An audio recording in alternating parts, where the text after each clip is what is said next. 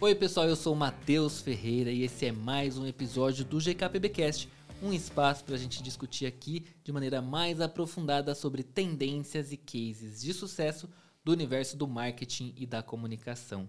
Hoje está aqui comigo ele, o Victor Alexandre, que vocês já conhecem, mas temos aqui a presença ilustre de David Dizendruck. Falei certo, né? Certo. CEO da Redibra que vai contribuir muito para nossa conversa de hoje, que é o quê? O poder do licenciamento. Se tem alguma pessoa que entende disso aqui, é o David. A gente vai arrancar tudo dele aqui hoje para vocês, tá? Exatamente. Então, primeiramente, eu queria te agradecer, David, é, por ter aceitado aí o nosso convite para vir até aqui. E só queria que você deixasse um oi aí pro pessoal antes da gente já, já puxar o que a gente vai conversar aqui hoje. Legal, Matheus e Vitor, eu que agradeço a oportunidade, é muito bom estar aqui.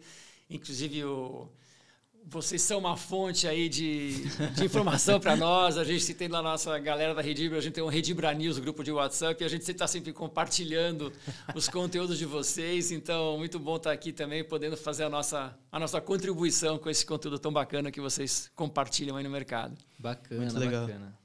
Ó, pessoal, antes da gente iniciar esse papo aqui, que eu tenho certeza que vai ser muito legal, eu mesmo já fiz várias perguntas aqui no off pro David, mas eu quero lembrar vocês que a gente tem as nossas redes sociais, então GKPBcast em todas as redes sociais, é só nos procurar que você nos encontra facilmente. No YouTube Geek Publicitário, o episódio sai inteirinho lá em vídeo, mas tem em vídeo também no Spotify, que é GKPBcast, normalzinho, você vê lá em vídeo, vê em áudio, como você preferir. Belezinha? Não tem, não tem como não achar, né? plataformas. Ó, e eu queria só segurar aqui então para vocês antes da nossa vinheta sobre o que, que a gente vai falar. A gente vai contar um pouquinho da história da Redibra, vamos falar do conceito de extensão de marca com licenciamento versus collabs aí, né, que gera muita confusão na galera. A gente mesmo quando começou a falar disso, a gente ficou assim, meu Deus, o que, que é o quê? É, licenciamento, como contar histórias de licenciamento. Vamos falar também de licenciamento de marcas corporativas como fonte de receita, que é também é uma possibilidade muito bacana e que vem crescendo bastante. As collabs, né, com marcas corporativas também. E quais são as tendências de extensão de marca. Então aguenta aí que assim que rodar a nossa vinheta, a gente vai discutir tudo isso com vocês. GKPBcast. David, vamos começar então contextualizando o pessoal que está aqui é, ouvindo e assistindo a gente sobre o que, que é a Redibra, qual que é o trabalho de vocês e um pouquinho contar um pouquinho aí dessa história que eu já conheço e já sei que é muito legal. Então vamos lá. É, a Redibra é uma agência de extensão de marca, licenciamento e collabs.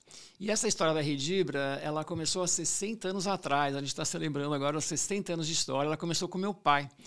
Meu pai era uma, é um executivo, trabalhou na, na Estrela, Brinquedos Estrela lá atrás, depois foi estudar nos Estados Unidos, lá no IU, e voltou. E na época a Disney estava buscando uma representação mais comercial. Eles tinham já na época uma preocupação de proteção dos seus direitos autorais, tinha um advogado no Brasil. E aí meu pai foi convidado pela Disney para montar uma operação mais comercial de monetização das suas propriedades intelectuais. E aí surgiu a Redibra, cujo nome né, significa representante Disney Brasil. Daí que veio o nome Redibra, que, enfim, a gente manteve até hoje. Né? Eu comecei a trabalhar com meu pai no meados dos anos 80 e eu costumava sempre, já com a, ainda com a Disney, e sempre reclamava com os executivos da Disney que a gente não recebia os manuais de marca, os chamados Style Guides, a tempo de lançar produtos simultaneamente com o filme. E tanto que eu reclamei, chegou lá a executiva, que era a presidenta da divisão de produtos de consumo da Disney, e falou assim: quer saber, David, você tem razão. Só que a gente nos Estados Unidos não tem ninguém com uma visão de fora dos Estados Unidos para fazer isso. Então vem para cá, vem trabalhar comigo nos Estados Unidos e você vai montar aí toda uma força-tarefa para a gente conseguir fazer isso. E aí eu fui para os Estados Unidos, morei cinco anos nos Estados Unidos como executivo da Disney entre Los Angeles e Miami. E na época, quando eu cheguei lá, estavam fazendo o Rei Leão primeiro Rei Leão, né? Então foi uma experiência muito incrível mesmo. E aí em 98, 25 anos atrás, essa um novo momento da Redibra sem a Disney, né, onde a gente passou a ser uma agência independente, a gente reabriu a Redibra, manteve o nome, com uma proposta de ser uma, uma boutique de marcas e realmente entendendo que parte do nosso serviço como uma agência de extensão de marca, licenciamento e tal, era fazer uma curadoria das marcas que a gente iria oferecer. E não simplesmente ser um, um marketplace de marcas colocando qualquer marca para dentro, mas sempre sendo muito criterioso e seletivo, buscando realmente marcas que a gente é, acredita que iriam funcionar melhor no mercado brasileiro. Eu vou fazer aqui já primeiro meu primeiro comentário falando que é muito legal saber do, do nome da, da Redibra. Eu achei isso muito legal, minha cabeça acabou de explodir aqui agora. Não, ele me contou isso simplesmente mostrando uma foto do pai dele com o Walt Disney, né? Nossa, olha isso. Só, foi uma coisa assim. todo mundo pode coisa. fazer. Quem pode, todo mundo pode fazer uma é, coisa que... dessa, mostrar uma foto do seu pai com o Walt Disney, entendeu? Me dá cinco minutinhos no Photoshop ali que eu faço a minha foto também. Agora com inteligência artificial vai ficar mais fácil. Vou te mandar a foto. Mas é isso, eu achei muito legal também. E aí você fala, meu Deus, por que eu não percebi isso antes? Né? Sim. Né? E, e aí, David, eu queria já entrar nesse segundo papo que a gente vai conversar aqui para já partir para esse, esse, esse, diferenciamento né, do, do, licenciamento e collabs. A gente tem acompanhado aí já de uns tempos para cá que as questões das collabs começaram a fazer muito sucesso além só do licenciamento, mas eu queria que você esclarecesse aqui para quem está ouvindo o que, que é cada um e qual que é a diferença e por que, que tem essa diferença. Legal. Eu queria fazer assim meio um disclaimer, como dizem os americanos, né, que não existe assim uma definição, você não vai abrir um livro e encontrar isso. Então a gente procurou, não encontrou, então a gente fez meio a, a nossa, entendeu? Então só para fazer essa ressalva, né? O que a gente tem feito assim, a gente vê o mercado como esse mercado de extensão de marca. Né? Aí como você pode estender a sua marca para outras categorias? Né? Então como é que um refrigerante vai virar uma mochila, uma camiseta, um tênis, ou enfim, por aí vai. Então a gente entende, no mercado, no, nesse negócio de extensão de marca, no licenciamento você busca mais uma monetização da sua propriedade intelectual, da sua marca. Então você vai fazer lá um outro produto, seja de qualquer categoria, buscando prioritariamente ou essencialmente, o objetivo é monetizar a sua propriedade intelectual. No caso da Colab, o teu objetivo prioritário principal é você amplificar a mensagem que você está querendo é, passar. Você quer buscar um novo posicionamento mais jovem, mais feminino, mais infantil para sua marca. Você quer contar uma história nova que você gostaria de comunicar com a sua marca. Então a gente faz essa divisão, né, para ficar mais claro. Porque na hora que a gente vai com uma conversa com uma empresa, a gente tem que entender isso. Qual é o propósito principal dela com um programa de extensão de marca? É monetizar ou é contar uma história, amplificar uma história. Então, essa é a maneira assim bem objetiva, né, que a gente busca diferenciar esses dois caminhos possíveis através da extensão de marca. Muito legal, né? É, a gente tem visto é, essa parte de contar essas histórias. Acho que hoje em dia toda marca quer contar a sua história, né? Então acho que talvez isso explique também o crescimento das collabs é, como um todo. Assim. Com certeza, né? A gente, bom, vocês aqui falam muito sobre isso, né? Então o, todo o mercado hoje, a gente está numa indústria da atenção. Né? Então, a disputa da atenção dos consumidores, dos brand lovers, né, dos fãs, é extremamente competitiva e muito complexa. Então não existe uma bala de prata, né? não existe é, um patrocínio de uma Copa do Mundo, ou de um Big Brother, ou de um Merchan, enfim, existem várias maneiras de você conseguir buscar essa atenção. E o que a gente está assistindo, né, Matheus e Vitor, é o crescimento das marcas, da utilização de produtos para contarem histórias, né? Então a gente Sim. tem vários cases, né? A gente estava falando o case da própria do filme da Barbie agora, né?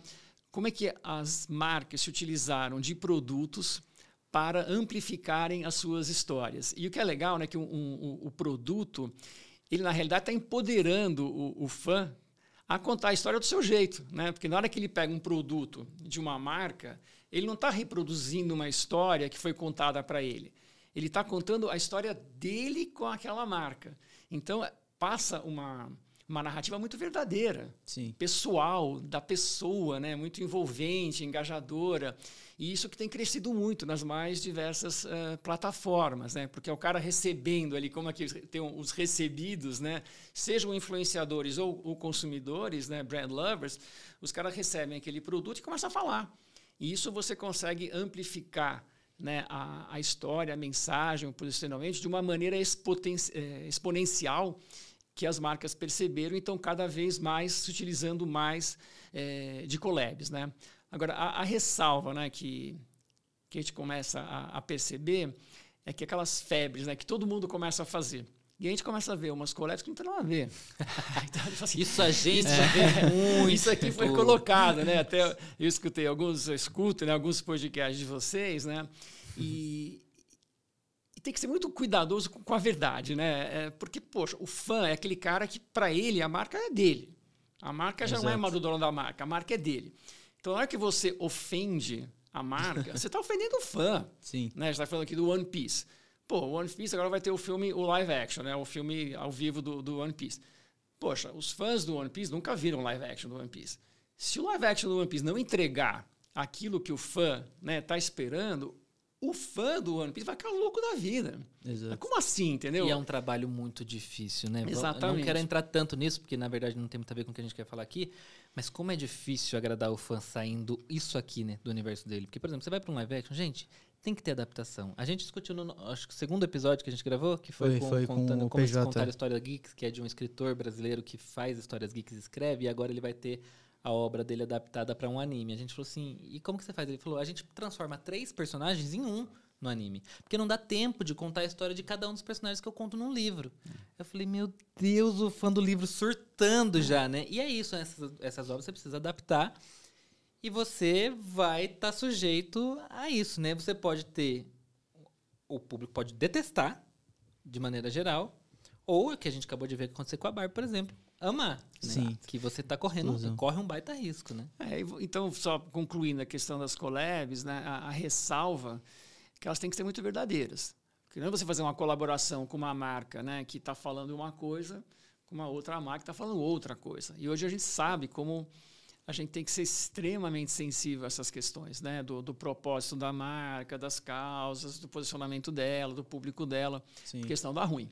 Então, acho que queria fazer essa ressalva também, né? Que, ah, vamos fazer collab, que a gente escuta muito, assim, ah, porque eu sou amigo do diretor de marketing de tal. Já resolveu a collab. Dá ruim, cara, entendeu? que bom, pelo menos a gente consegue uma reunião, mas não sei se vai valer a pena. Exatamente. Tem uma coisa aqui, é, ainda falando sobre como contar essas histórias, né? É, o, o licenciamento eu entendo até que você constrói histórias mais longas, né? São, são, tem caudas, mas você pode fazer uma collab com uma empresa aqui que vai se encerrar por aqui. Cada um trouxe ali a visibilidade que gostaria, agregou o valor que gostaria para sua marca e cada uma segue o seu caminho, mas o licenciamento é um, tem uma, é um, é um é caminho que você vai trilhando, né? É, como, quais são as principais diferenças que você acredita que tem na hora de contar histórias dentro de um licenciamento e dentro de uma collab? Olha, eu acho que como você falou, é, é diferente, e, mas eu, eu volto à questão de qual é o seu objetivo, né?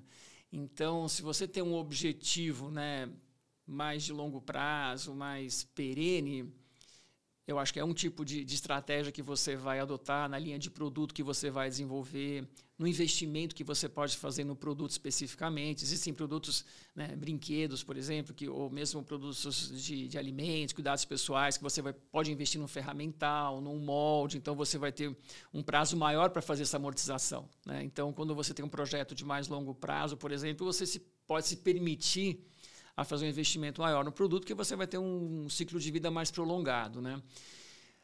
Agora, no caso de uma collab que é mais pontual, onde você tem um objetivo específico, aí talvez o investimento vai ser mais na divulgação, na amplificação da mensagem do que do produto em si. Mas sempre se preocupando em, em contar esta, esta história. Né? Sim, é muito bom. Ô, David, deixa eu te perguntar que eu tenho uma dúvida aqui agora. É, é justamente já nessa questão de, de contar histórias assim.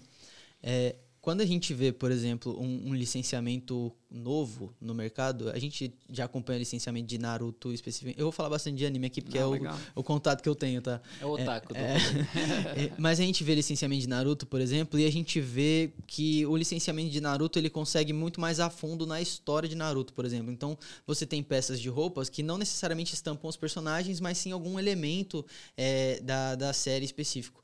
Esse processo é, vem de acordo com, com essas histórias. Por exemplo, quando a gente vai iniciar um licenciamento, ele precisa começar no processo onde tem ali os personagens, para depois, num futuro próximo, começar a fazer essas referências nas peças de roupas? Ou é uma questão do próprio licenciador isso? É muito uma estratégia do licenciador. Né? Os licenciadores, aí existem os mais sofisticados e os menos sofisticados. Né? Os mais sofisticados, que têm esse olhar mais uh, centrado no fã, têm esse cuidado. Né? De poxa, o que realmente o fã está buscando naquela propriedade. E aí o, o próprio licenciador tem uma responsabilidade muito grande, porque o Style Guide, que eu falei antes, que é esse manual de identidade, a gente fala que é a matéria-prima para o produto. Porque muitas vezes você vai numa grande empresa para licenciar o Naruto, por exemplo. Né? Pô, não necessariamente o designer que vai lá desenvolver o produto do Naruto conhece o Naruto. Uhum. É um cara que está lá desenhando de tudo. Né? Aí chega lá, olha, agora fechamos Naruto, está aqui. Né? Então, esse está aqui, essa matéria-prima, é o Style Guide. Então, daí a importância, né, inclusive como um critério até de avaliação, na hora que você está olhando propriedades intelectuais para licenciar, para fazer uma collab, é ver a qualidade e a profundidade do Style Guide. Porque é justamente ele que vai dar né, para o designer da empresa, ou mesmo a equipe de marketing, esse conhecimento para desenvolver produtos ou campanhas que sejam verdadeiros aos anseios do fã. Entendi. Então, a, a resposta é muito assim, é o licenciador que tem essa responsabilidade. Né? É óbvio, né? se você pega um licenciado, né? como aqui no caso que a gente teve do, do podcast, vocês falaram com da história do, do Bob's, né? Uhum. Aquela fã do Friends. Então já tinha verdade por parte do próprio cliente. Mas não é sempre que isso é uma exceção, né? Geralmente, ah, os sim. caras, enfim. Então, por isso que o Style Guide é uma ferramenta muito importante para conseguir trazer né, realmente essa, essa expectativa do, do fã. Ah, bem legal, bem legal. É só, era só minha dúvida mesmo. É, eu acho que dá para conectar uma outra coisa, né? Falando até do episódio da Anitta, né, do Bob's. É, a gente briga muito internamente quando a gente vai falar com, principalmente com licenciadores. É, vamos sair dos assets básicos, né? Vamos sair da, do logo na frente da camiseta e sabe? E, e com quem está licenciando também, com, a, com, as empresas, com as empresas que estão fazendo roupa, que estão fazendo alguma coisa. Vamos fazer coisas diferentes, vamos fazer coisas. É, você é, tem, por exemplo, o caso da Chili Beans, que eu acho um caso muito legal de falar, acho que a gente deve ter, até ter falado em algum momento. Eles começaram a licenciar Harry Potter, criando óculos de Harry Potter, e do nada agora a, a Warner vai vender os óculos da Chili Beans no, no mundo parque. Inteiro, né? Eu vi essa né? história. Né? É um baita case de sucesso, ainda mais se falando de Brasil, né? E ainda mais falando de uma empresa do tamanho da Warner confiar para vender um produto ali da Chili Beans no, no, nos seus parques, confia muito e, e, sabe a qualidade que aquele produto tem, entrega tanto do ponto de vista de produto mesmo, quanto do ponto de vista de licenciamento. É, mas a gente também acompanhou muito de perto essa história da, da Chile, que eles chamaram os principais influenciadores de Harry Potter na época, porque eles conheciam pouquíssimo, né? Eu lembro que eu entrevistei o Caíto, ele falava assim para mim, santo Harry Potter, né? Porque assim, ele, ele ficou surpreso com o que ele viu depois de ter feito a primeira collab, porque eles fazem muitas collabs, fazem muitas coisas. E aí quando ele fez a primeira coleção, ele viu a força que isso teve e como isso repercutiu. É, a gente conversou aqui no podcast também com o, o rapaz que estava lá no, no no marketing e ele explicou um pouco para a gente do processo todo. Erraram muito também, é, porque é isso, né? Você vai acertar, Faz às vezes você vai errar. Mas trazer a comunidade, o fã, para perto pode ajudar muito a marca que está fazendo licenciamento, né? Divisor de águas. Vou dar um case para vocês, né? É, a gente trabalha com os ursinhos carinhosos, que até foi citado aqui nesse evento com o Cauê também, né? Aqui o bonequinho. E os ursinhos carinhosos, assim, quando a gente começou a conversar com eles, a gente falou assim, putz, meus ursinhos carinhosos e tal. Só que o que a gente sacou? Poxa, a gente não vai trabalhar os ursinhos carinhosos para as crianças. Porque as crianças têm a menor ideia de quem são os ursinhos carinhosos, anos 80. Só que a comunidade, né? De fãs de ursinhos carinhosos, no Brasil específico, é gigantesca. E tem influenciadores, né, Tiago Bravanel, para dar um exemplo, a Sabina Sato, que só adoram né, os ursinhos carinhosos. A gente começa a ver a Sabina fez uma festa lá para a filha dela gigantesca, o Tiago adora, e não sei o quê. E eu falei, cara, olha o que dá para trabalhar com isso. Né? E aí a gente começou a desenvolver né, vários produtos né, com os ursinhos carinhosos. O mais recente é o case, né, que foi com o Cacau Show, que explodiu né, na hora Meu Deus, da Páscoa. Não bom. tinha mais ovo de Páscoa dos ursinhos carinhosos. Dos ursinhos, acabou tudo antes. Né? Eu não consegui nem ver. É, então eu não cheguei a ver pessoalmente. Eu, falando... eu só vi as fotos, só, só os render, na verdade nem foto não foi. Deu para sentir nenhum cheiro. É. Então essa questão de você não apenas entender, né, mas dimensionar essa comunidade, porque não adianta também você pegar uma comunidade de 100 mil pessoas, não vai, não vai resolver, né? Mas assim, se você tem uma massa crítica de uma comunidade, e hoje nas plataformas digitais. Você consegue mensurar isso, né? Isso a gente sempre fala, né? Porque a gente recebe muito telefonema. Ai, criei uma marca aqui que adora. Eu falei, quem adora? Não, minha vizinha no elevador me para e empresta. Eu falei, que é um... Eu falei, que legal. então, dimensionar essa comunidade, mas sim, né? ela pode ser uma, uma ferramenta incrível, né? E os Sinos Carinhosos é um case recente nosso. Uma outra coisa que eu queria também te respondendo aqui, é, dessa flexibilidade das marcas, né, de, de, de, mexer né, com alguns conceitos, umas vacas sagradas, vamos dizer assim. E um case também interessante que a gente teve foi com a Balduco. Né? A gente tem feito várias ah. colegas com a Balduco. E logo uma das primeiras que a gente fez, estava com uma estagiária, e ela falou assim, pô, eles queriam um público jovem, para fazer a marca mais contemporânea, querem né, fazer a marca mais contemporânea e tal. Ela falou assim, poxa, tem aquela empresa Bal, vocês conhecem a Bal, falando de três anos atrás, sei lá. Por que não fazer Balduco, né? Balduco, imagina, uma empresa centenária, Balduco, família, tudo. Pô, vamos fazer Bal. Aí a família, meu, super legal, vamos fazer. E bombou, Marcos Bion, postou, muito legal. A gente ficou muito legal, né? Sim. Né? Então, porque a marca teve né, entender, falou, não, vamos mexer, né? Sim. Tem marcas que, pô, nem Coca-Cola. Coca-Cola é outro case nosso também, né? Que também, se você vai nas lojas da Coca-Cola em Atlanta, Orlando, né? Em Las Vegas, você vai encontrar as camisetas da Coca-Cola feitas no Brasil, né? Já, já há muitos legal. anos. E é uma marca que também, né? É, pontualmente tem essa, essa flexibilidade de entender, olha, a gente tem que ter um pouco de elasticidade né, com Sim. a nossa marca para poder conversar com esses novos públicos, né? Senão a gente fica só conversando com o público, né? Com as gerações passadas, a gente tem que falar com as gerações que estão vindo também por aí. É, eu acho que é muito legal quando a gente olha para um licenciamento, e eu tava, até conversei isso recentemente também, que a gente olha e fala, não acredito que eles fizeram isso, sabe? Exato, quando você faz isso, você, quando chega uma pauta pra gente, que a gente lê e fala, não, não acredito, você tem certeza que aquilo vai dar certo. Porque por mais que não seja o maior sucesso do mundo, se gerar a conversa, você já tem um retorno de marca muito bom, muito positivo, né? Por exemplo, é, não sei qual foi o volume de vendas, porque a Bal não tem um volume né, Brasil para atender, Exato. por exemplo. Mas o que gerou de conversa nas redes sociais, essa junção de Balduco com Bal, eu achei o máximo. Do ponto de vista de marketing, assim, você olha, fala como que ninguém tinha juntado essas duas empresas antes, porque o nome é muito bacana de fazer e essa ficou bom, né? E ficou, ficou bom. bom. não é uma junção, é aquilo que você falou de ser verdadeiro, de fazer ali, e justamente a gente fala bastante até aqui de que o Brasil é um, é um é um, um, local muito específico. Não dá para você aplicar aqui no Brasil. Copy você, paste, né? É, você vai ficar olhando lá para fora, você tem que olhar principalmente para aqui, Totalmente. porque não tem. E a, essa coleção da Bal, quando, quando chegou lá, eu falei, meu, que linda. E era coisa da gente ir na redação olhando o site para querer comprar a, as peças, assim, porque ficou muito legal. E aí eu já queria entrar nesse assunto com você de, de saber como que funciona para essas marcas corporativas, né? Por exemplo, a, a própria Balduco. Como que é para gerar a, a, renda, né? Como que funciona como fonte de renda para licenciar essas marcas? Então, Vitor, como a gente começou, né? Conversou um pouquinho tem a questão do licenciamento e monetização e Colex vai contar a história. Né? Então, no caso da Balduca, a gente está vivendo um momento ainda mais de contar a história. Amplificar posicionamentos novos, trazer públicos novos, está tá nesse momento. Então, o foco não é na monetização. Lógico que, eventualmente, a gente quer né, buscar a monetização também, mas nesse momento o foco é mais, o objetivo deles é mais esse. Né? Então, a gente está focando mais em parcerias com mais. A gente fez uma agora recente, vocês chegaram a ver com a Kings, com o Balduco também. Sim. Também ficou super incrível, né? Então, o, o foco está sendo mais... Eu amo aquele moletom, eu uso aquele, eu estava ontem então, com ele, inclusive. Falei, eu tá preciso pôr mais... ele para lavar agora, porque senão não vai dar mais para usar.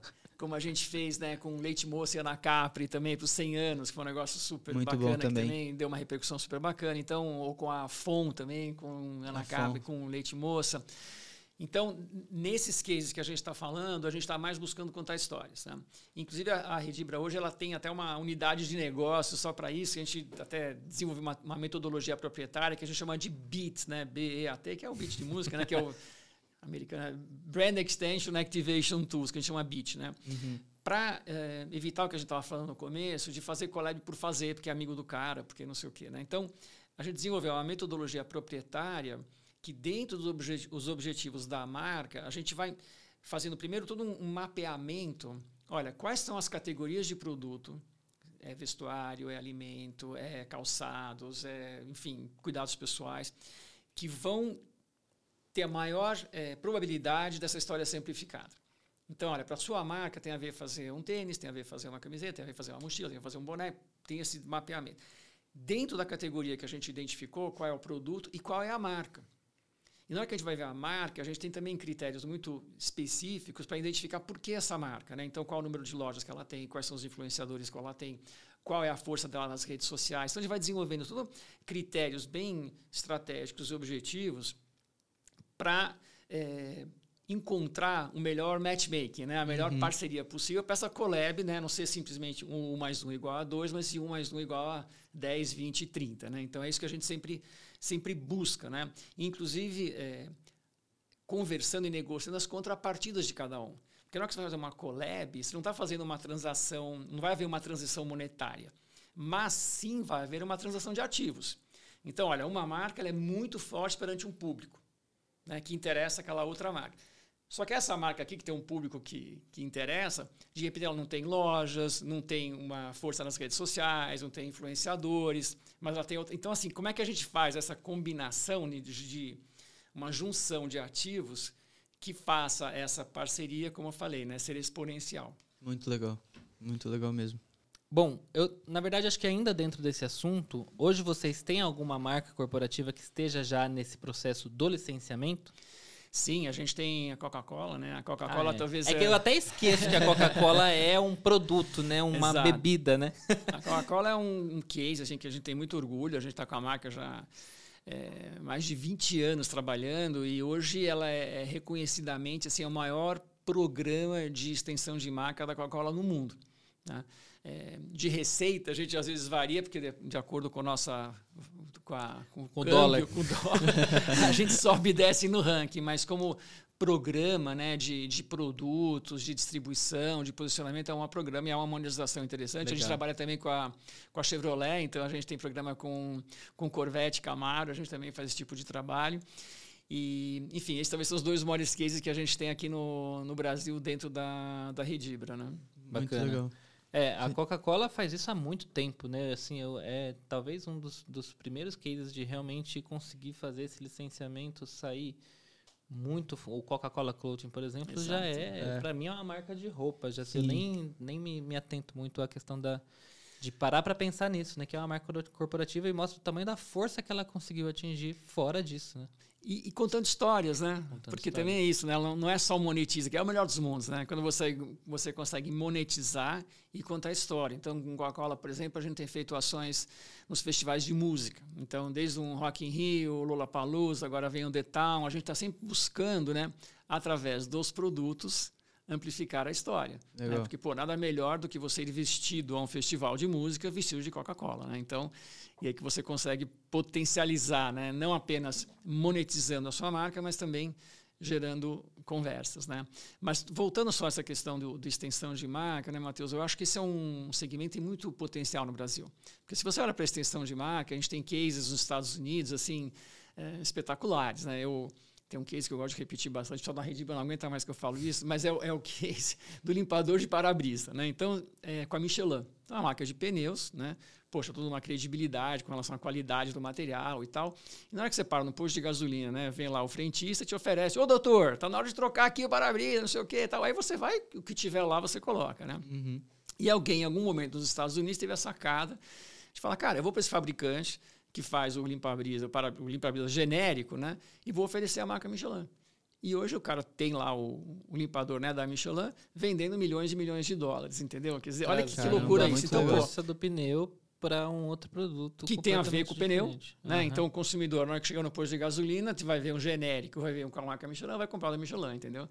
Então, e para Michelin é ótimo, né? Porque pô, tá vendendo para quem consome carro, né? Para quem na hora que vai trocar um pneu vai lembrar, né, da Michelin. Então assim, a extensão de marca é, é uma ferramenta muito poderosa, né, para você a gente sempre fala que a gente quer estar 24 por 7 na vida do consumidor, né? Quem está no cotidiano dele, né? De uma maneira verdadeira, autêntica e tal. Então, a extensão de marca, ela te possibilita isso. Né? E a Michelin não precisou montar, outro grande benefício da extensão de marca, a, a Michelin teve que montar uma fábrica de limpador de para-brisa.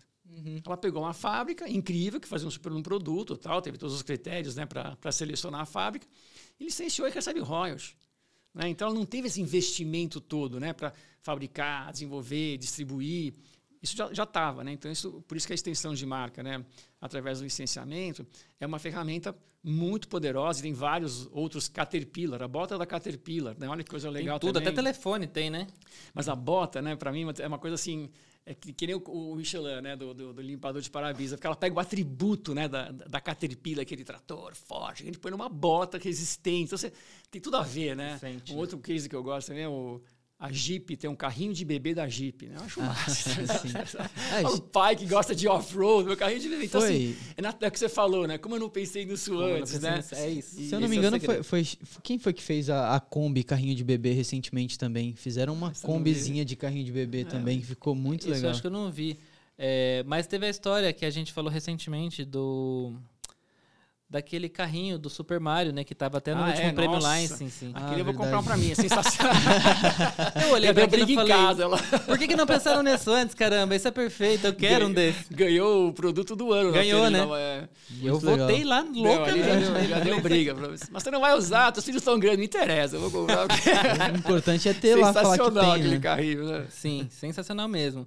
É, até uma outra coisa também, que acho que a gente podia entrar bem rapidinho, assim, eu uma vez, um, um pouquinho antes da pandemia, eu resolvi fazer produto. Produtos do, do GKPB de maneira geral, né? Tá a, aqui, gente, a gente vendia. É, a gente vendia Você muito. não contratou a Rediva, tá vendo? A gente vendia muitos produtos, a gente vendia muitos produtos é, de outras empresas, muitos licenciados de outras empresas, eu fui ver. Quando eu cheguei na parte de fornecedor, no Brasil é muito difícil, né?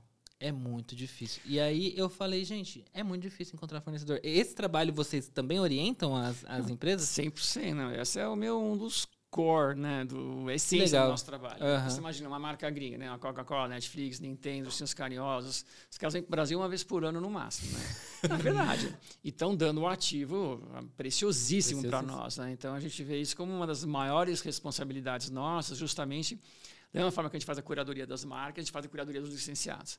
Então, a gente se fala muito na Redibra que menos é mais, né? Então, a gente prefere fazer menos e melhor do que fazer um monte de coisa ruim. Então, no caso do licenciamento também, a gente prefere ter programas com menos licenciados, né? ou falar não para algumas propostas, para justamente manter o valor do ativo. É porque, por exemplo, você falou da, da Michelin, eles foram atrás de uma genérica, mas precisa ter qualidade, né? Porque Lógico. senão isso vai prejudicar a imagem que eles construíram em pneu Totalmente. por anos, né? Exatamente. E a gente fala, por exemplo, para a Coca-Cola, né? que essas grandes marcas, né? a receita deles com licenciamento é totalmente irrelevante perto da receita que eles têm, obviamente, com refrigerante. Então, assim, o downside, né, o prejuízo que eles podem ter com um escândalo, né? Imagina, ah, o cara utilizou mão de obra infantil, o cara destruiu lá o rio, o vizinho a fábrica. É muito maior do que a receita que eles vão ter com o licenciamento. E essa conta as grandes marcas fazem, né? Poxa, eu tenho que ter e fazem auditorias, inclusive, né? Até como tendência aqui, depois eu vou entrar nisso também, né? É, as grandes marcas exigem dos licenciados auditorias para ver se está tudo certo do ponto de vista trabalhista, social, tal, porque isso é um, é um tremendo de um risco, né? Se eles licenciam uma empresa, né? Que pode gerar um problema, o prejuízo que eles vão ter é infinitamente superior à receita que eles vão ter. No Não, caso de é, marcas A gente corporativas, vê entendeu? isso acontecendo cada vez mais hoje em dia, É, né? exatamente. Teve essa história da Shein aí que, que levou os Exato. influenciadores lá e no fim todos os influenciadores se lascaram por causa de uma coisa que eles nem Exatamente. tinham conhecimento muitas Deu vezes. tudo né? errado. É, e aí vamos falar um pouco do seu curso também, é que a gente está falando aqui de todos esses trabalhos que, que vocês fazem, né? Mas para o pessoal que quer, que está chegando agora, que está querendo conhecer esse universo e que está querendo se especializar um pouco mais nisso e em- aprender e entender um pouco melhor esse universo, queria que você contasse um pouco sobre o conteúdo do seu curso e que eles podem encontrar lá. Legal. Então, Matheus, o que a gente percebe muito no mercado, o nosso universo de empresas né, que trabalham com licenciamento e mesmo de marcas que hoje se dispõem a licenciar, no caso de marcas corporativas principalmente, é muito pequeno. É ínfimo. Né? A gente vê o mercado americano, mesmo o mercado europeu, tem muita coisa para ser feita. Né? Então, o, o curso foi meio uma humilde contribuição que a gente está tentando fazer de, de compartilhar né, algumas décadas aí de, de praia que a gente tem nesse negócio para quebrar alguns, alguns preconceitos, alguns mitos que as pessoas têm com relação ao mercado. Então, o que, que a gente faz no curso? Né? A gente fala um pouco das definições, né, o que, é o licenciamento, a gente fala do contrato de licenciamento, que todo contrato tem as suas pegadinhas, então explica, ó, vê essa cláusula, vê aquela, como é que é, que não é processos de aprovação, olha para o Style Guide, como é que funciona o processo de aprovação. Isso também é uma dor assim enorme, né? Puta, o cara não me responde, tá? As três meses, né? como é que é o processo de aprovação? Qual a estrutura que o cara tem aqui no Brasil? Como é que o cara vai me apoiar numa ação de varejo, numa feira, numa ativação, numa experiência? Então, a gente vai no, no curso, basicamente, a gente vai detalhando a jornada do licenciamento. desde o momento da escolha da propriedade da marca, como é que eu escolho uma marca? Quais são os critérios? O que, que eu vou buscar né, para escolher essa marca? Quais são os pontos que eu tenho que negociar, que eu tenho que estar atento? O contrato, o desenvolvimento de produto. Como é que eu lanço meu produto para minha equipe de vendas, numa feira, para o varejo? Como é que eu ativo essa marca? Então, o curso, ele basicamente, ele, ele vai descrevendo com histórias. Né? A gente até chama o nosso curso Fábrica de Histórias, é o nome do curso, né? Vai descrevendo com histórias e com cases, né? com a nossa experiência, essa jornada da extensão de marca com case de licenciamento de collabs. Bacana. Legal. É, recheadão, né? Gostou do episódio, só cair lá, né? Eu já vou fazer. É. Eu vou fazer. Não, real, eu já tinha visto que você tinha lançado, eu tinha ficado bastante interessado realmente no curso, porque é, tem uma coisa, né? A gente caiu nesse universo do licenciamento meio sem querer, né? Porque a gente é fã, né? Exato. A gente não é licenciador, nem, enfim. É, só que a gente começou a falar de coisas de fã, a gente começou a falar de licenciados, e do nada, quando eu vi, eu estava totalmente imerso nesse universo de, dos licenciamentos, e, e é isso, né? É, a gente acabou até com o nosso conteúdo virando um pouco de referência para quem estava nesse mercado Total. e entendendo o que estava acontecendo ali. E aí, é, eu, o meu conhecimento do processo, ele é muito pouco, muito pequeno, né? É, que é alguma coisa que eu quero até mergulhar um pouco mais, porque acho que ajuda depois no nosso próprio trabalho ali de, de avaliar mesmo, né? Porque a gente, assim, quantos e-mails a gente recebe por dia? Uns 500? Nossa, que mais. Dependendo do dia, a gente recebe mais de 500 e-mails com sugestões de pautas de, das coisas mais malucas. Que é um belo reconhecimento ao trabalho de vocês, né? Graças a Deus, né? Pois Parabéns. É, não, não, estamos reclamando. Ruim mas, assim, seria não receber. É, exato. Mas assim, é, a gente vê mais coisas ruins do que boas, claro. vamos ser bem sinceros, né?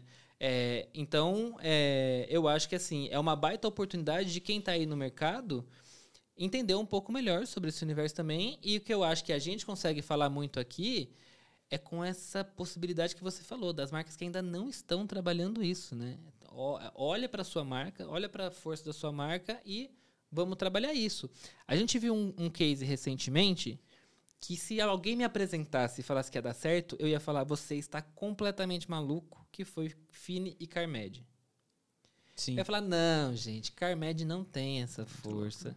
Juntar com Fini não vai adiantar, porque Fini é forte, mas é muito específico. Quando aquele negócio apareceu e do nada foram eles que vieram trazer para mim que essa história tava bombando nas redes sociais. Eu falei, mas o que é Carmed? Eu ainda nem tava por dentro disso. Aí eu falei, caraca, que coisa doida. E aí, do nada, para você ver, né? A própria CIMED ganhou muito com essa história. Né? Projetou a executiva da empresa, projetou todo mundo, tudo que estava em volta cresceu, né? E aí eu conversando com o pessoal da Fini e eles com o olho brilhando, obviamente, né? Assim, super orgulhosos de uma coisa assim. É, talvez se alguém falasse para para Carmed, que, tipo, vamos botar um fine aí, eles tivessem falado, ah, não sei, sem olhar, o, porque o que, por que, que eu ach, não achava que isso ia dar certo? Eu não conhecia a força que Carmed já vinha construindo com as blogueiras, com as influenciadoras dentro desse universo de, de hidratação, labial e tudo mais, que já era uma marca bacana e interessante.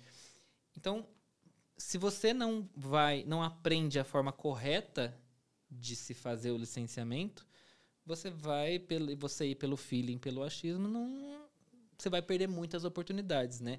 E aí eu falei não, falei nossa, eu quero muito, eu quero muito entender um pouco mais sobre esse universo, sobre esse negócio, porque é, do ponto de vista até do, do que, que a gente quer apresentar para o nosso público, a gente conseguir identificar um pouco mais essas coisas que são muito fora da curva, assim, porque eu achei muito legal. Eu realmente quero fazer o curso. É, e eu fiquei sabendo que temos cupom de desconto, não é isso? Temos o cupom de desconto. Ah. Quem quiser, entra no, no Google aí no, e é só colocar curso Redibra, curso Redibra.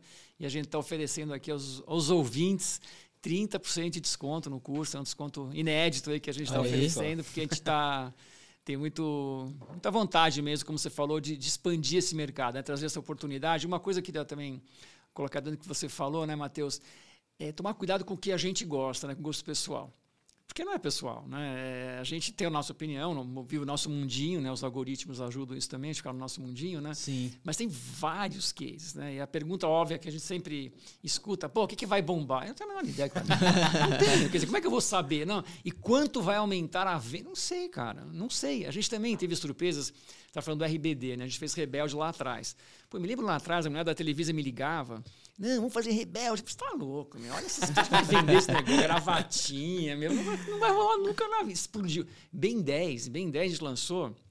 Também menino não vende, verde não vende. Aí vem aquela coisa, aquela bagagem toda né, que a gente carrega.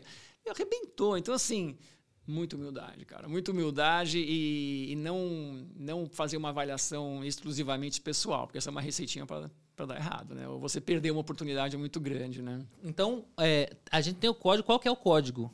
Vamos falar o código pro pessoal, o que eles vão colocar é GKPB30. GKPB30. É isso facinho aí. De, de, de errar, facinho de errar, não. Facinho de acertar. Tá o nome tem, do nosso site. Tem quatro letras e dois é, números. Dois números, né? O importante é o 30. É. É Depois dessa do Victor, eu vou pedir pro Igor, nosso editor, colocar na tela, para não ter chance Melhor, nenhuma de errar. É, eu vacilei aqui agora, hein? Facinho de errar. Vai, Victor, faz aí a próxima é, tendências. Não, o, voltando aqui já ao assunto do, do curso, eu queria que você desse um spoiler pra gente do que que tá rolando, né? Quais são as tendências de extensão de marca que estão rolando no mercado nesse momento agora? Legal. Eu acho que o ESG, né, as três letrinhas aí que a gente está falando bastante, então hoje como eu comentei aqui no começo da entrevista, alguns uh, proprietários de marca já têm esse cuidado né, de fazer as auditorias, mais na questão trabalhista, mas hoje eu vejo um crescimento aí com a questão da diversidade, da inclusão, do meio ambiente. Então, é, eu acho que a gente já pode estar tá, tá esperando auditorias mais rigorosas e um cuidado maior, não apenas do ponto de vista de, de auditoria, mas as empresas estarem mais preocupadas com SG no uso das marcas também. Então, acho que essa é uma tendência. Uma outra tendência, a gente chama nos Estados Unidos, que eu chamo de LB, que é o Location Based Entertainment, que são as experiências como a gente vê de Harry Potter, Princesas da Disney. Tem uma outra vertical que as marcas estão usando para serem monetizadas. Né? Então, não é apenas através de uma camiseta, de uma mochila, mas através de experiências, sejam em shoppings, em parques temáticos, em resorts. A gente está vendo no Brasil, inclusive, cada vez mais, né? As propriedades intelectuais sendo utilizadas, né? para experiências. É, eu fui né? agora ali no, no Jurassic Park Burger Restaurant Isso. semana passada. Tá incrível. Exatamente. Incrível. Então, essa é uma outra tendência bastante forte. Outra coisa também que a gente está vendo aí, né, todo mundo, é a inteligência artificial. Né, com todas as polêmicas e complexidades né, que isso vai trazer sobre os direitos autorais, né, pode usar, não pode usar, toda a questão da, da Elise que a gente teve agora, né, com a campanha da Volkswagen.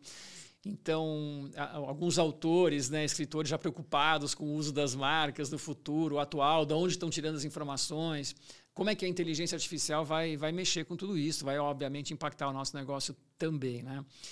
E, e outra coisa também que está vindo muito forte é a customização né? Então você tem desde um print on demand, que, por exemplo, na Riachuelo Lab né, é, já assim, tem a customização, sim. então o consumidor hoje cada vez mais quer customizar. A gente falou aqui da campanha da Barbie, né, que empoderou o consumidor a se colocar no pôster do filme. Então, essa questão da customização também a gente vê como, como uma tendência.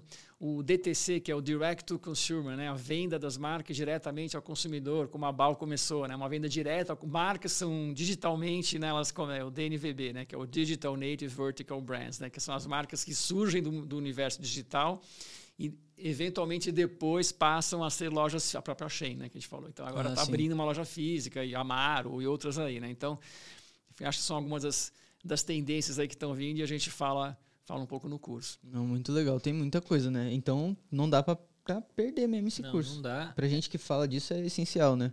E assim, acho que a gente vive um momento, você me corrija se eu estiver errado, mas assim, de muita transformação nesse universo, né? E também de muita oportunidade, né? Acho que a gente também nunca teve tantas oportunidades de fazer negócios completamente inovadores e diferentes, né? Não, essa o crescimento das plataformas digitais, né, Matheus, democratizou muito a distribuição de conteúdo. Porque até alguns anos atrás, se você não tivesse uma determinada emissora de televisão ou num grande estúdio, ia ser muito difícil você conseguir gerar uma massa crítica com o seu conteúdo. E hoje vai um garoto, uma garota na frente do TikTok. Vamos falar de e, Lucas Neto? Eu virou, acho que, é, acho que ele é um baita case, né? O cara, é, um o cara é da internet, né? Exatamente. né? A gente estava brincando um pouco antes, né? Eu falei que, ah, quem que é a nova Xuxa? Aí veio ele direto Totalmente, na minha cabeça, é. assim, né? Pensa, você está comparando um cara que veio totalmente da internet de, de uma outra pessoa que teve uma, uma força de mídia offline, o maior canal do Brasil durante anos e que no final das contas o cara tá ali, tá gerando licenciamento, tá gerando uma série de produtos. Filmes, o seu né? irmão era Filme. louco por causa do Lucas Meu Neto. irmão era louco. Eu tenho uma foto com, com- Não era com o Lucas Neto, mas é o, o o boneco, o cara vestido de Lucas Neto. Eu tava lá porque meu irmão gostava de tudo do Lucas Neto e ele realmente tem um- uma, uma vertente muito grande, né? Tá em todo lugar do Lucas Neto. Não tem como Não, e se fugir. reinventando, né? Então, pô, foi pro YouTube, aí vai pro TikTok, aí vai para o cinema agora, foi pro streaming com a Netflix. Então, é, não tinha tudo isso, né? Como a gente falou antes, era pouquíssimas plataformas, super difíceis de entrar, soberanas, né? Se você Sim. não conseguia entrar nesses caras, e para entrar nesses caras muitas vezes você tinha que ter fortunas, né, de investimento. Hoje não, né? Você vê, a gente vê, a gente falou do, do- né, marcas que, pô, no TikTok explodem Exato. zero de investimento, né? Então isso é uma transformação, uma, uma mudanças tectônicas, né, no mercado e obviamente que impacta também o nosso mercado, né? Mas eu queria trazer aqui uma coisa que eu acho que é legal de trazer, é, que eu acho que assim, o Brasil não falta talento aqui, né? A gente vê aí os prêmios, todos os publicitários, né, voltam recheados de prêmios, né? Mas trazendo um pouco isso para o nosso mundinho do mercado de extensão de marca, a gente não tem um Angry Birds brasileiro, né? Assim, pô, como é que pode, né? Que a gente não tem ainda um Angry Birds, um exemplo né, do Angry Birds. Foi criado lá né, na Noruega, um país pô, pequeno de, de tamanho de população, e criou um negócio que era uma febre mundial, né? E teve outros cases também de outros países bem menores ou menos premiados, vamos dizer assim, de- pela criatividade que o Brasil, né? E, e não conseguiram estourar, né? E eu tenho uma, uma tese, né, que eu acho que isso acontece muito porque o nosso ecossistema de entretenimento não conversa muito entre si. Porque o Brasil, se você olhar, né, poxa, a gente talento não falta. A gente tem plataformas de distribuição nacionais para né, amplificar esse conteúdo. Sim. A gente tem uma indústria nacional de todos os segmentos que quer fazer brinquedo no Brasil, roupa, calçado, toalha, artigo de festa, o que você quiser, perfume, chiclete, você faz no Brasil. Então a gente tem essa indústria. E a gente tem os canais de distribuição também. E tem influenciadores poderosos.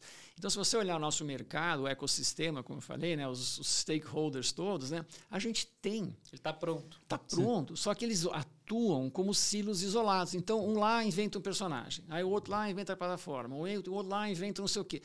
Poxa, eu acho que a gente tem um, um potencial no Brasil né, incrível para gerar um Angry Birds brasileiro. Não, pô, a gente tem, óbvio, cases, pô, Maurício de Souza, incrível, né, a Galinha Pintadinha, Lucas Neto, mas fica no Brasil. Né? E eu acho que o Brasil, poxa, a gente olha os prêmios que a gente ganha né, no mundo publicitário, já que aqui está falando do mercado publicitário. Por que, que a gente fica só falando nesses silos isolados, ao invés de, pô, vamos tentar de alguma maneira conversar mais né, e gerar uma propriedade intelectual né, que tenha efetivamente uma repercussão, uma relevância global e não apenas brasileira. Você acha né? que tem espaço para isso? Para ter uma, uma marca brasileira conseguir ficar Total. bem posicionada como Eu acho sim, licenciamento como do global? exemplo né, de- do, do Angry Birds, ou a Peppa Pig também, que não, não era né, americana, e tem outros que, Lazy Town, lembra do Lazy Town? É, o, o Baby Shark coreano. Então, assim, olha, nomeando aqui algumas marcas né, que vieram de países menores do ponto de vista de população que o Brasil, e talvez não com ecossistema tão completo como o brasileiro, e que geraram fenômenos que se tornaram globais. E a gente não conseguiu ainda, entendeu? E, obviamente, isso é um- algo para se pensar durante muito É tempo e fazer muitos estudos. Mas o qual, você tem alguma ideia do porquê que a gente ainda não conseguiu fazer isso? Eu acho muito por essa falta de conversa, ficar cada um muito no, Porque está tudo no- muito é. separado. Então, assim, a galinha pintadinha, a gente já fez várias tentativas também. Por exemplo, a gente conseguiu fazer alguma coisa mais no mercados da, da América Latina, Portugal e Espanha. Né? O Maurício de Souza também, várias tentativas, mas nenhuma ainda efetivamente vingou. Né? Eu acho que talvez falta um pouco esse trabalho mais conjunto entre todos os stakeholders necessários né, para criar uma coisa tão, tão relevante para ter essa força no mundo inteiro. É isso. Eu nunca tinha parado pra pensar que a gente não, não exportou, assim, uma coisa tão potencial, né? Que a gente tem até Miraculous também, que é, da, é francês, se eu não me engano, Exato, né? exatamente. Outro exemplo. E é um baita Na sucesso Ladybug, aqui, né? exatamente. É é. verdade. Caramba, agora eu vou ficar com essa daí pra Colocar pensar. uma, colocar uma minhoquinha aqui, né? Fica a oportunidade para você, tá? Que vai fazer o curso. Depois do curso, já vem com essa ideia. Já assim, ó, Exatamente. pensando grande, pensando É isso gigantescamente, globalmente, para ter a sua, a o seu licenciamento global. David, eu quero muito te agradecer, muito agradecer aqui a, a conversa e o, o tempo que você disponibilizou para a gente poder conversar. A gente poderia passar o dia inteirinho aqui conversando e falando sobre, essa, sobre esse assunto, que é um assunto que, assim, me interessa por todos os pontos de vista possíveis, do ponto de negócio, do ponto de, do fã, do ponto de do curioso também. é, e só queria aqui fechar um, para mim assim que assim é muito legal ver é, nesses últimos tempos como esse mercado tem se esforçado para se movimentar, para trazer novidades. Acho que vocês têm feito um trabalho muito legal na Redibra também, trazendo essas, essas inovações. Eu acho que Ursinhos Carinhosos, por exemplo, é um baita exemplo disso, né? É conseguir dar uma roupagem nova para algo que já estava um pouco esquecido lá na memória das pessoas lá atrás e que a gente eu também me surpreendi muito com o sucesso, por exemplo, do ovo da Cacau Show, mesmo sabendo do, da força dos ursinhos carinhosos diante do público, que é um público que a gente conversa todos os dias, que é o público geek.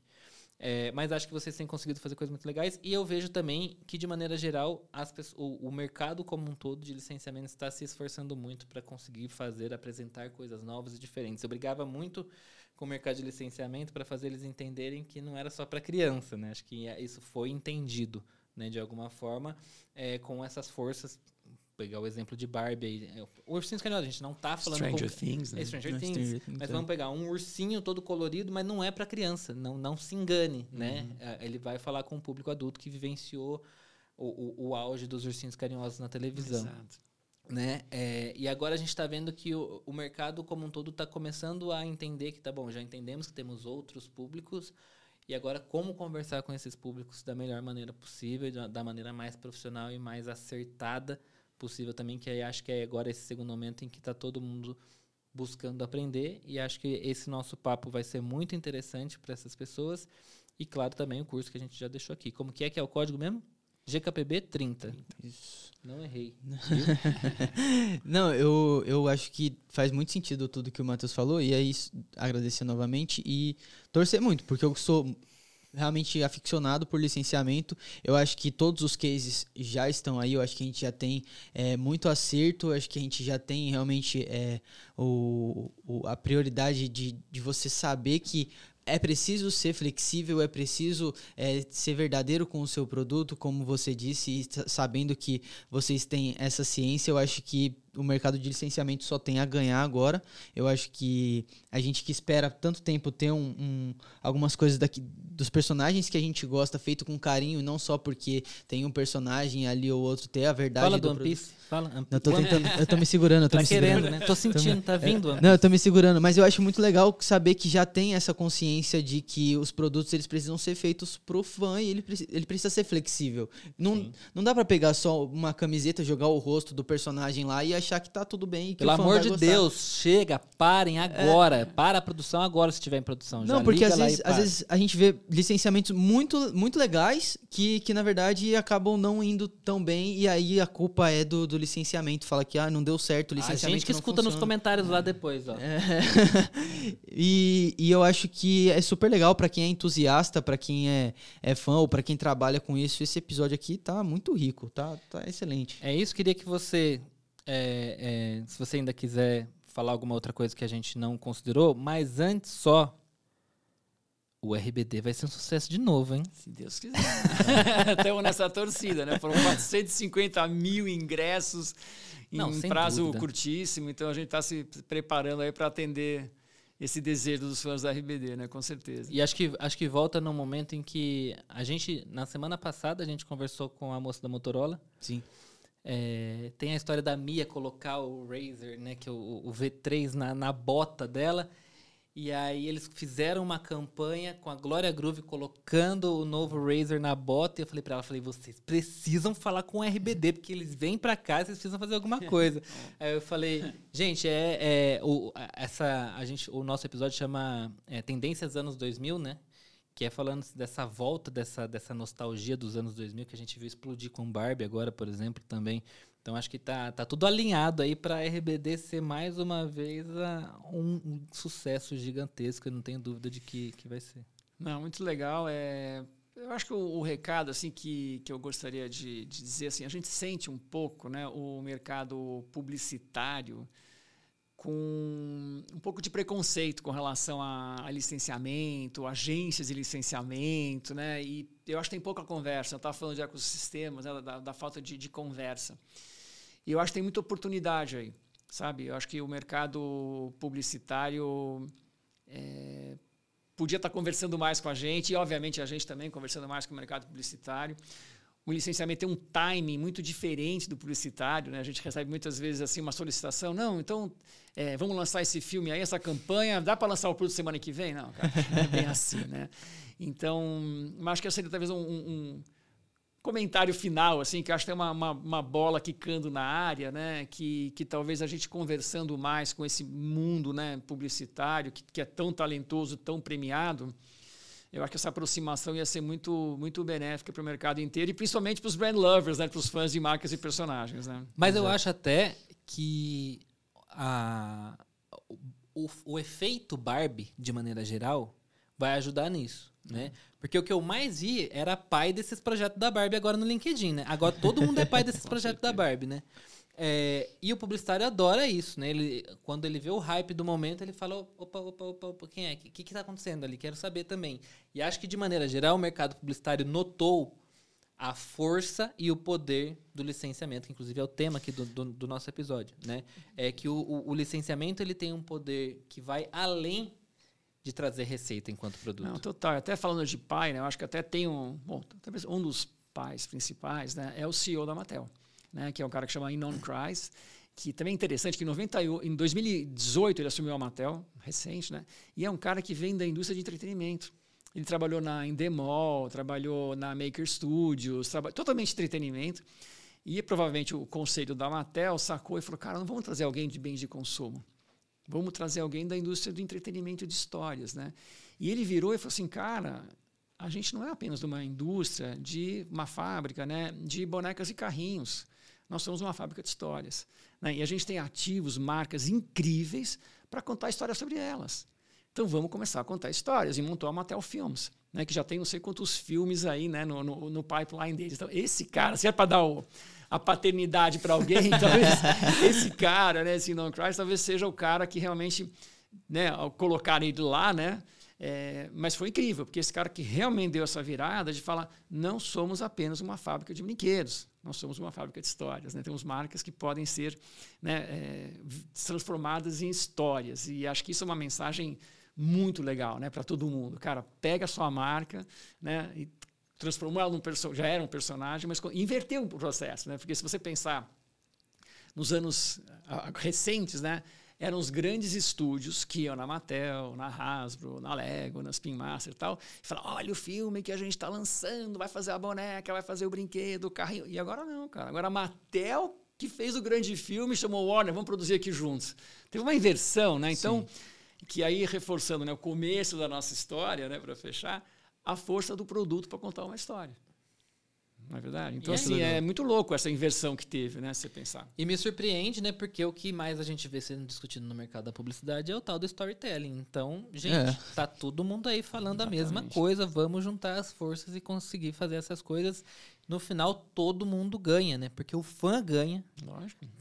Tem, tem pessoas saindo chorando do filme da Barbie. Assim, a pessoa fica realizada, né? Com, em ver ali ganhar vida, alguma coisa que fez parte. A pessoa comprou o ursinho carinhoso lá com, com a Cacau Show e tá lá, tá, do, tá na cama dela, dorme hum. com ele todos os dias. Então, assim, é, tem, tem uma relação afetiva, emocional que é além do que a gente pode imaginar sentado numa mesa fazendo negócio. Né? É a vida ali da pessoa e a conexão dela. Às vezes lembra um momento específico, uma pessoa específica. A gente vê muito isso acontecendo Sim. o tempo todo. Né? Muito legal, muito obrigado. Vamos encerrar, porque se depender de mim, a gente vai ficar puxando assunto aqui.